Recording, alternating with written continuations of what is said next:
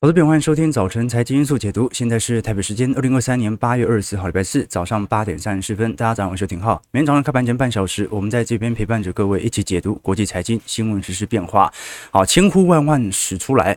我们看到辉达这一次的财报终于公布了，这个盘后啊直接灌破了五百元的史高。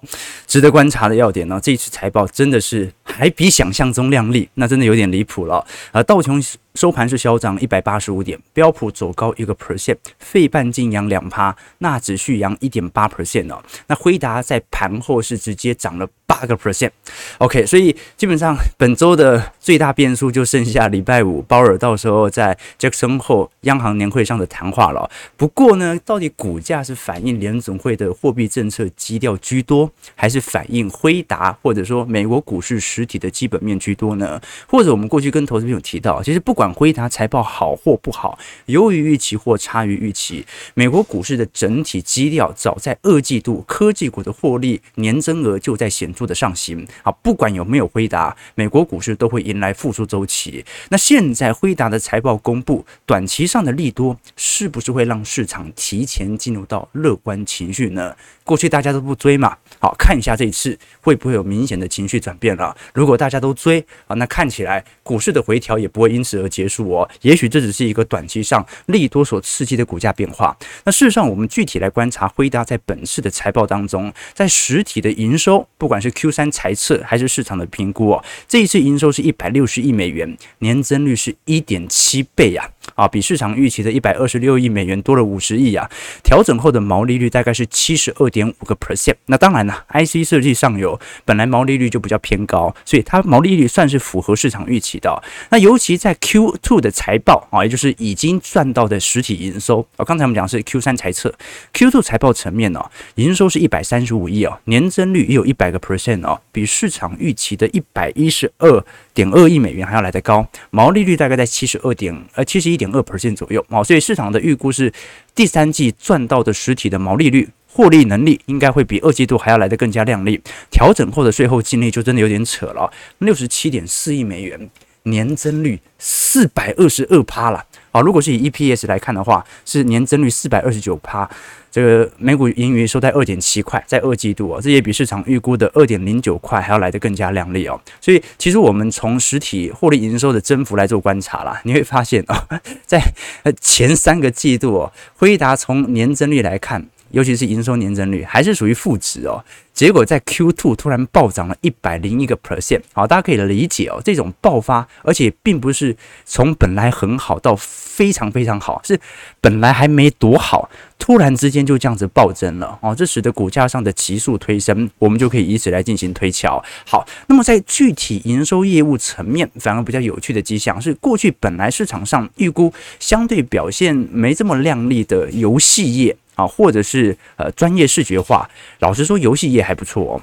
游戏业这一次实体业务营收在二季度有二十四点九亿美元，年增率有两成二哦，啊，比市场预期的二十三点八亿来的高哦。所以这一波还不单单是资料中心 AI 体系带起来的，游戏业看起来也在好转当中。好，资料中心那就很离谱了啦啊！总营收是一百零三点二亿美元，年增率有一百七十一 percent，这比市场预期的八十亿高非常多。那车用也在增加，车用是二点五三亿美元，年增率十五趴。不过因为它的实体占比没有来的这么大了啊，所以车用就算有呃，你像台积电在过去一段时间，它的车用半导体的特殊制程啊。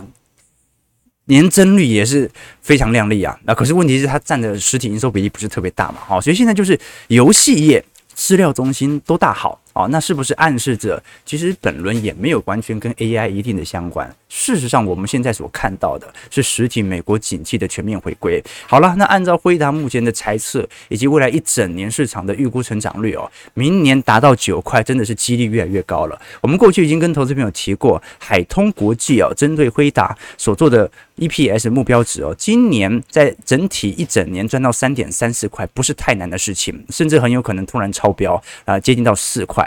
那明年的部分大概会预估在九点四八块左右，后年的话就是二十二块了。好，所以等于是每年到大概是两倍到三倍的速度正在大幅激增。那么辉达当前的股价从四百块跳升到五百块，那你说它 EPS 飙三倍，股价飙个两倍？飙到一千块好像不为过。好，所以这个是市场上最新预期的评估。我们要看一下本轮的推动还可以有多久哦？因为到目前为止哦，辉达既然它已经领先市场，提前创高，那是不是意含着其他相关费城半导体也会有新一轮的价格调动？因为辉达本轮的目标价调动速度是最快的。你看，Alesia 当时是把四百六十块的目标价是直接翻倍调到一千块哦。好，那它就是针对 EPS 的市场预估值来进行调升。那不管是汇丰还是瑞银、富国等等哦，基本上调升幅度至少都已经在五百块以上了。那市场预估随着这一次辉达提前达到目标价，投资者有没有发现呢？其实辉达已经达到很多投行原本的目标价，就好像很多投行原本对于标普五百指数的目标价早就已经被超越。好，这个就是市场上的在复苏期的市值氛围。当然，它的股价啊，基期也拉高非常多，所以我们基本上哦，如果它一路涨上去也不太适当，它最好在高位盘旋，让市场的基期能够有变低的机会。它的股价不跌，基期也会变低，因为获利会追上来嘛。你看辉达现在整体涨幅大概在两百二十 percent 左右，纳斯达克一百指数涨幅也才四成啊，标普百指数今年以来涨幅才一成五，所以的确我们可以观察到，在整个美国股市当中，纳斯达克一百指数啊，整体的平均涨幅大概是三成六啊，如果是以低点来看的话，早就超过四成了。可是你把里面的五只股票的，就是前五大市值的股票。进行平均绩效的回测，你会发现平均涨幅是高达二十二点八 percent 哦，所以各位还是可以了解到，事实上我们可以观察整个美国股市的概况，仍然由这些科技权值股来带动哦。那么题材总会有资金轮动的时候，如果它是一个全面性的景气复苏，就不会只涨这些科技权值股，所以未来呃很有可能是市场的新一轮的资金啊开始被。呃，整体股价感动之后，开始大量的涌入到这些科技权值股，反而科技权值股的股价就不容易以此来进行行带高，反而大家比较不关注的中小型或者没那么大型的。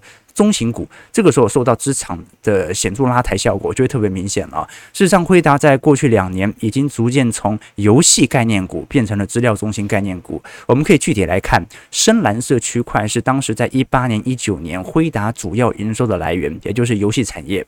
但是在二零二零年以后，你可以观察到资料中心的市占比正在快速的提升，占总体营收。那目前来看，在整个二零二三年已经完全超越了游戏产业实体营收，所以。我们可以观察到，接下来，呃，伺服器的订单的确也会开始流入到台北股市。但是呢，过去我们跟投资朋友提到，它的传导效果会有一段时间。这个时间呢，基本上会大概有两季到三季左右。我举个例子哦，我们来观察一下，过去我们跟投资朋友提过。不管有没有辉达，美国股市它的复苏格局是不会被改变的。二季度当时高盛所做的预测，根本还没有把辉达的营收来进行论列。可是我们可以观察到，在整个二季度标普百指数的 EPS 年增率哦，你如果把能源股给去除掉，早就已经回到正值。去年第四季就已经是科技股最惨的时机点了，当时也做了大规模的资本总结。OK，所以二季度到三季度本来就是一个景气的复苏轨格局哦。啊，不管 AI 或者不管辉达有没有参与这一波，它的优于预期或者。低于预期，它都不会改变整体美国股市的结构，因为全指股又不止它一只。而台北股市的递延效果呢，通常是会大概一到两个季度之后传导回台北股市的系统单。我们看到台北股市的单季获利的年增率哦，大概预估真正的反转点是大概在今年三季度到四季度左右，这个蛮符合我们的判断哦。好，美国股市其实领先指标，它已经帮我们说话了，已经暗示着未来整体复苏的格局。啊，台北股市呢，啊，可能很多人还是。觉得啊，估值有一点高，有一点基期的风险。那当然啦，啊，伺服器当然是有一点风险，炒那么高，难免有一点题材。可是我讲的是整个景气的角度，整个加权指数的角度。换句话说，我们在衡量是台积电的角度。老实说，按照现在的格局哦，你已经很清楚未来几个季度它的方向了。只不过呢。短期内市场情绪过多参与之后，肯定会有一些回调。而这一波利多的讯息释出之后，不代表回调会结束哦，它可能只是一个短线上的拉升。为什么？因为它至少点火了啊！你是不是本来不太相信景气复苏的？有些人始终很担心啊，美国公债的问题，很担心这个问题，很担心那个问题，很担心商用不动产啊。瞬间可能在未来几天，大家就不太担心了。大家。啊，比较开心的是，辉达股价能不能带动我们的股票持续上涨？当这个市场情绪开始转变之后，其实股价要回调就很正常嘛，对不对？好，这个行情在悲观中诞生，在半信半疑中成长，在乐观中破灭。好，那虽然现在没有到极度乐观了，也很难。那毕竟现在是股市或者说整体景气基期还算偏低，但是短期乐观是很容易发生的。短期一乐观，股价有一点回调就很正常了。而且而且不要嫉妒，啊，对我也没有持有回答，投资朋友，大家知道吗？啊，这是收听我们直播够久，你就知道浩哥是一个资产配置者。啊，本身是不针对个股来做过多的持有的啊，有时候可能会为了股东性啊，有时候为了纪念品买买个几股啊，或者买个一两张，但是绝对不会去大额资金的去压住单一档个股，所以我没有回答啊，羡不羡慕啊？其实有一点啊，其实有一点啊，但是呢啊，这种羡慕和嫉妒没有意义啊，好，这个很多人在秀对账单，对不对？哎。我也算是参与整波行情，只是我们是用个股风险分散的方式哦，参与了本波美国股市从去年十月份拉抬到现在的原因。好，所以呢，呃，我们投资哦，基本上就是两种啦，一种是折股，一种就是择时。择股就是挑对的股票。好，那老实说了，按照我过往的经验呢，啊，你很有可能在当年度或者在两三年内，你以为是非常亮丽的股票啊，大多数最后都会跑输给大盘。好，这个是事实。现在前十名美国股市前十十名市值的股票啊，啊，在十年前有一半都不在榜上了，对吧？OK，这是第一点。所以我是不做太多的择股投资的，但是我做择时投资。我选择在市场情绪低迷、景气低迷的时候来进行中长期布建，赚取整个波段的景气财。好，这个是我们的任务。好，所以啊，其实投资就这样啦。啊，你赚了钱呢，你跟别人讲，人家就嫉妒你啊，对不对？那。你不跟别人讲啊，你心里又过意不去。但投资是其实自始至终都是自己的事情啊，啊，对不对？这其实投资啊，我一直跟投资人分享，永远都是自己的事情啊，所以不能太摇摆啊，不能太摇摆啊。其实我们也很开心啊，作为资产配置者，好，这个嫉妒是人之常情。我刚我刚不是稍微晚到几分钟嘛，好，跟我们打扫阿姨啊，啊，我们打扫阿姨真会聊天啊，真会聊啊。聊很久啊，那么大阿姨很喜欢分享她儿儿子啊，然后在哪里工作啊，然后发生什么样的事情。我说你可以跟你儿子聊啊，你可以不用跟我聊啊。然后小编打我，你怎么那么没礼貌？我就听他讲啊啊，他说哦，我我儿子很厉害，因为我们办公室在呃南京东路嘛，旧的办公大楼这样子，比较老旧一点点。他说哦，我儿我儿子在一零一上班，然后一零一上班。我说。哦，一一零，我就说一零一上班也没有什么了不起啊，我就跟小编偷偷讲，搞不好搞不好在一零一打扫厕所啊，那有什么了不起啊？然后小编又打我，你不要那边胡说啊，对不对？哦，是什么意思啊？像浩哥拥有这么多，其实也算是不错的物质生活了啊，拥有不错的呃工作环境了，但是我还是会嫉妒别人啊，对不对？连我都会嫉妒别人啊，所以投资朋友啊，这个呃，我们有时候啊。呃，亮出自己的投资成绩，是因为这份工作有必要以绩效来验证我所说的话是对的还是错的。好，但是呢，啊、你投资赚了钱，别人嫉妒你；你投资赔了钱，别人嘲笑你。啊，除了你父母，除了你老婆，没有一个人会衷心祝福你的。啊，也不一定，父母也不一定衷心祝福你。哎，赚钱了，哎，孝孝亲费啊，孝亲费。我爸最喜欢这样啊，孝亲费，哎，赚钱了，太好了，对不对？所以，投资朋友，这个要稍微意识一下说，我们其实看到美国股市涨到现在的乖离哦，投资永远都是自己的事情啊。其实，作为周期投资者，也不太乐见股市机器涨得过快啊，因为现金水位过高，本身就是对于自己自身资产的一种伤害。好，那我们继续往下看，美国股市到底涨多少？道琼工业指数上涨一百八十四点，零点五四 percent，收在三万四千四百七十二点啊。基本上道琼这边没什么太大变动啦。昨天主要是涨科技股啊。标普上涨四十八点，一点一 percent，收在四千四百三十六点哦。纳指上涨二百一十五点，一点五九 percent，收在一万三千七百二十一点啊。那昨天费半涨了二点一 percent，七十四点，三千六百零二点。但是辉达哦，它真正的股价大涨是集中在盘后，涨了八个 percent 啊，所以呢，看美国股市昨天指数表现，其实也不太准啊。真正我们可以观察留意的，反而是今天台北股市会涨多少呢？会不会来个开高走低呢？这个反而值得大家来多做一些观察和分享啦。事实上，我们可以了解到，刚才说。美国股市现在最害怕的，已经并不是到底整体景气复苏会不会往前。我们早在好几个季度以前就已经跟投资朋友做非常显著的判断了。我们真的观察的是这一波的财报可不可以让市场情绪稍微乐观一点点，市场悲观很久了，大家大家不要觉得说今年啊，从元月份到现在市场有多乐观。市场除了五月份稍微乐观一下，很快情绪就荡下来。你看，如果大家真的那么乐观，为什么前几周成交量缩成这样？美国股市也在量缩，台北股市也在量缩，市场很悲观的啦。所以这一波如果能够挑起市场的乐观情绪，哎，那就得未来的。卖压或者未来的出货有非常好的理由了。事实上，我们可以观察到，以美银最近一周所统计的基金经理人所持有的股票权益部位，可以观察到，已经从前一周的百分之二十八调升到百分之三十九了。那过去这张图表我们提供过很多次哦，几乎每一周都会来跟投资朋友追踪市场情绪的变化。为什么我们在看美国股市的时候就不会是特别只看散户，或者说只特别看某种乖离指标？因为美国股市它是一个机构市。它衡量的是整体全球投资人对于美国股市的集体行为的预测。那你可以观察到，其实从去年十月份以后啊，美国股市整体的针对股票权益持仓的意愿就在大幅下滑当中。那二零二一年当然水位很高了，好，大家就是呃疯狂的抄底，甚至一直到二零二二年的中旬六月份哦，这个愿意进行股票持仓的意愿还是百分之五十以上，就代表着去年一月到六月、七月哦，这个。股市在跌，每个人都在接股票。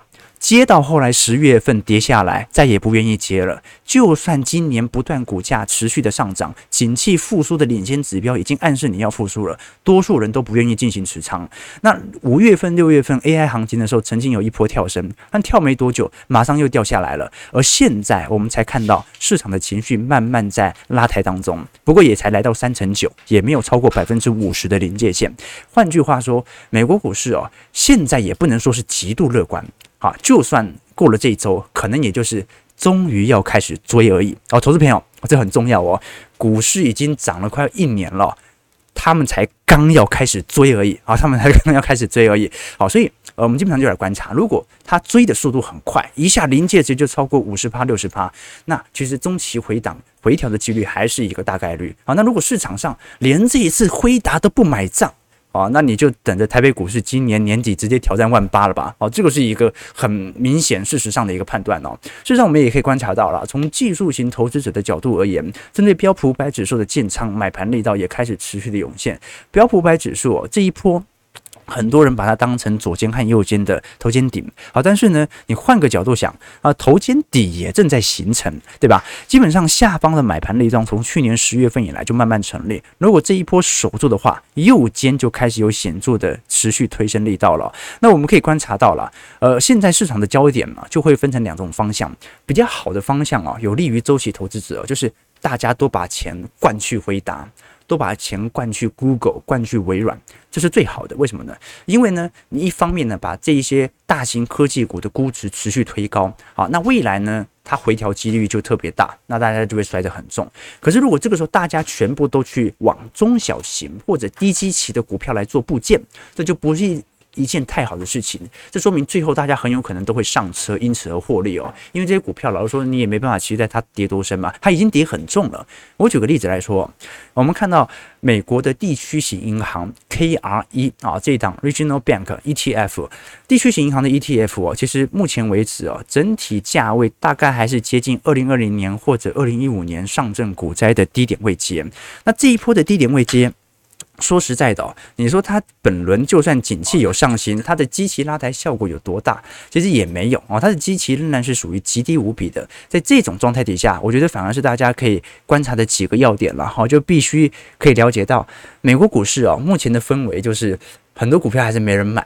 好，那也就是过去几个月大家都没什么信心，那这一次开出了一个好的财报，啊，大家可能会有点信心转变，但是也不宜把资金挪移到相对低基期的水位啊，这个低基期的水位哦，让机构商来抄底赚取实体的资本利得，比较符合这种收割韭菜的空间。好，所以呢，我个人认为这一波的财报不管有没有好或坏。我们都是中性来评估，为什么？因为整个景气指标的方向早就已经暗示你了，对吧？我们只是在乎有没有短期乖离的回调。好，那现在真正的关注点就已经不是回答了，它的确定性已经消失了。我们现在真正观察的重点是鲍尔，第一，他会不会把现在美国股市的景气基本面的复苏纳入考量？第二点，通膨的问题和解呢。和减呢？如果真的有这么多的订单，真的有这么多的需求即将被消耗，那未来驱动美国通膨的，就会完全是由工资和租金水平，或者我们讲的需求型通膨。通膨分为两种嘛。一种是成本型通膨，一种是需求型通膨。当成本型通膨推升的时候啊，真正的问题点在于改善它的供应链关系。好，比如说一九七零年代的两次中东战争，那目的是要让中东能够把油给运运出来，这个时候通膨自然就会消失了。但是如果是需求型的通膨，那你就只有把经济给打下去喽，对吧？但是呢，我们也很清楚。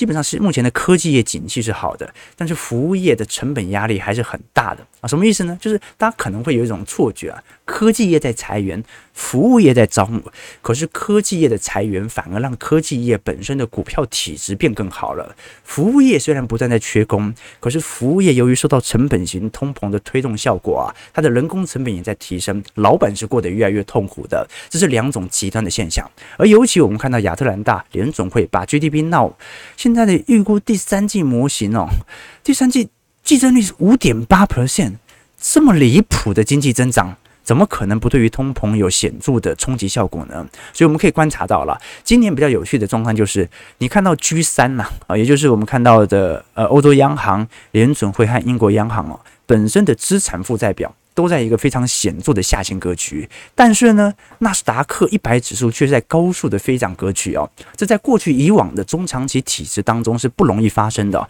为什么呢？因为我们都很清楚嘛，过去十几年来，全球股市的高低基期完全取决于央行撒钱的力度。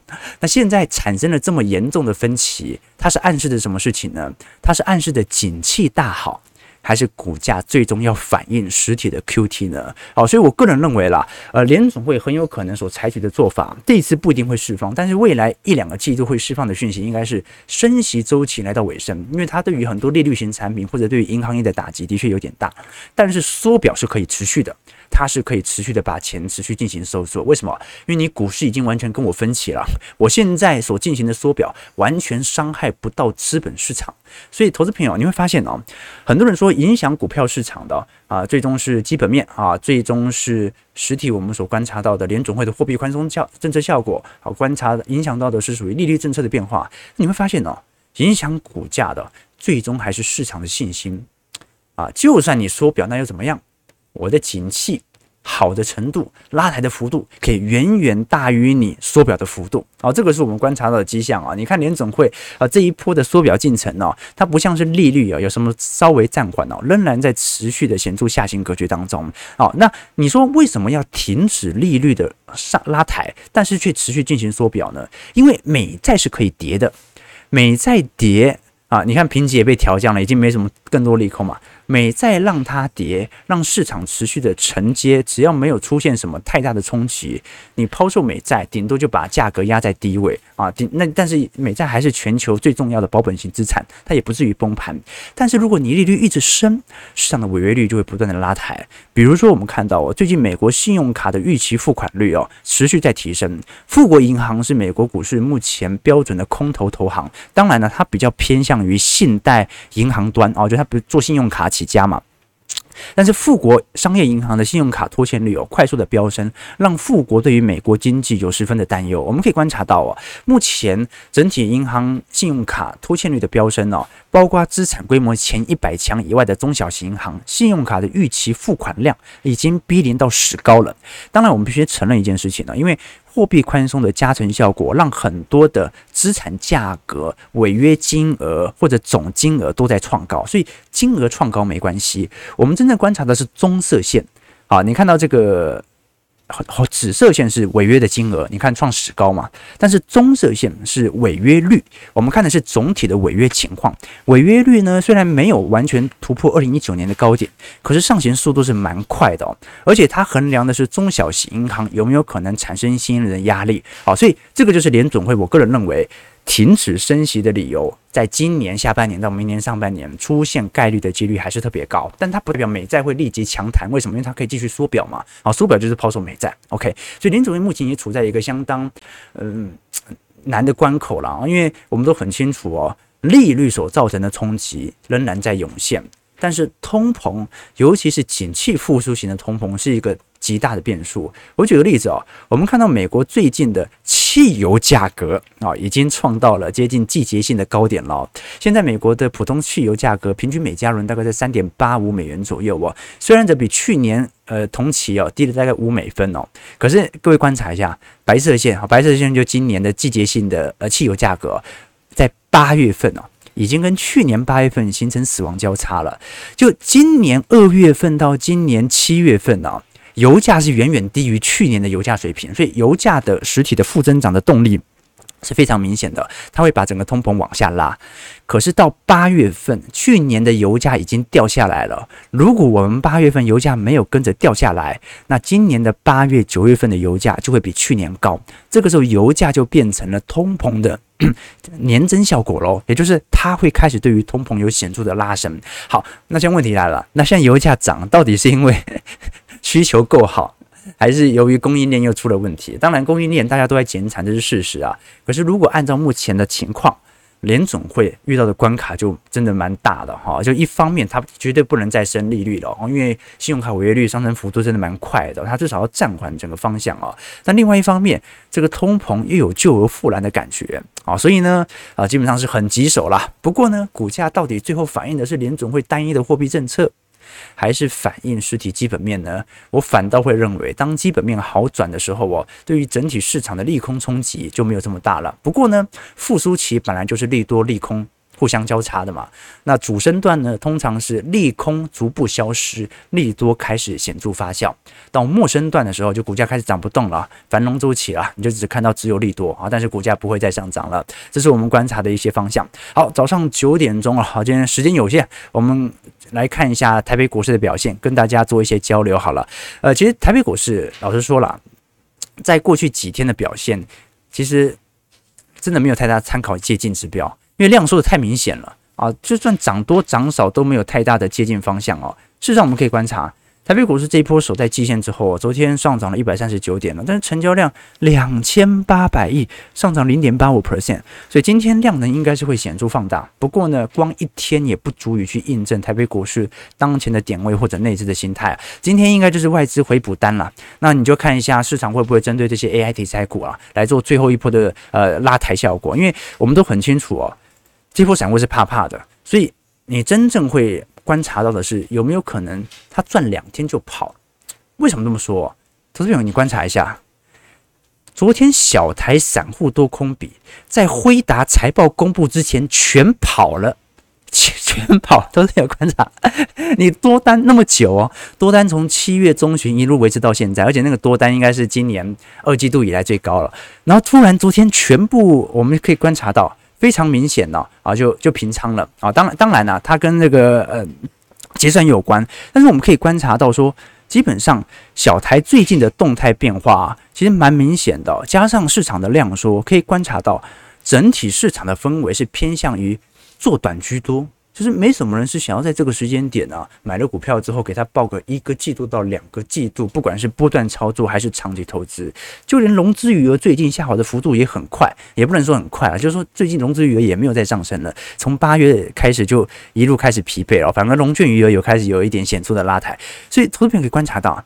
整个市场，台北股市哦，那这段时间其实还是 非常明显半信半疑的态势。我们就看这一波到底市场会不会有显著多头乐观意愿的回归，这投资朋友来多做些观察。好，台北股市上涨一百九十三点，今天量能稍微有所放大，大概有接近到呃五千到五千五百亿哦。好，这么多吗？啊，收到一万六千七百七十三点啊，对，大家回来了啊，大家回来了。好，那我们就看一波。啊，这一波大家都回来之后，可以维持多久的乐观情绪了？啊，量能呢也不宜就这样一天放大嘛。好，如果明天又收回到啊两千八三千亿，那就没得玩了嘛，是吧？所以呢，我们可以观察到，整个辉达财报真正的重点不在于它对于景气的定调和确认，辉达财报它只是去定调市场的情绪会不会终于开始乐观而已。我们就姑且看一下未来几天市场的情绪方向。那第二点。难关其实现在在鲍尔手上，鲍尔要怎么看待目前资产价价格炒作的情绪，看待通膨救而复燃的情况，看待信用卡违约率高速上升的情况，他要如何把这几个问题一一给解决呢？我们就看一下好，明天很快杰克森后鲍尔即将在央行年会来进行发表谈话。那如果喜欢我们今天节今天的节目，投资朋友也可以参考一下我们的会员系统当中，除了有未来一整年听友会，每个季度我们都会办听友会的收听权限以外啊，我们都会针对未来的行情来做一些推演，以及过去我们的资产绩效做一些回顾之外，也会有一些宏观专业报告、专题影片。基财经基础的小白系列课程，以及我个人在每周进行的资产部位的操作，提供给投资朋友做一些参考和留意哦。啊，当然了，我们不要乐极生悲，股市涨到现在真的很开心，但对于周期投资者，短期的开心真的是重要的吗？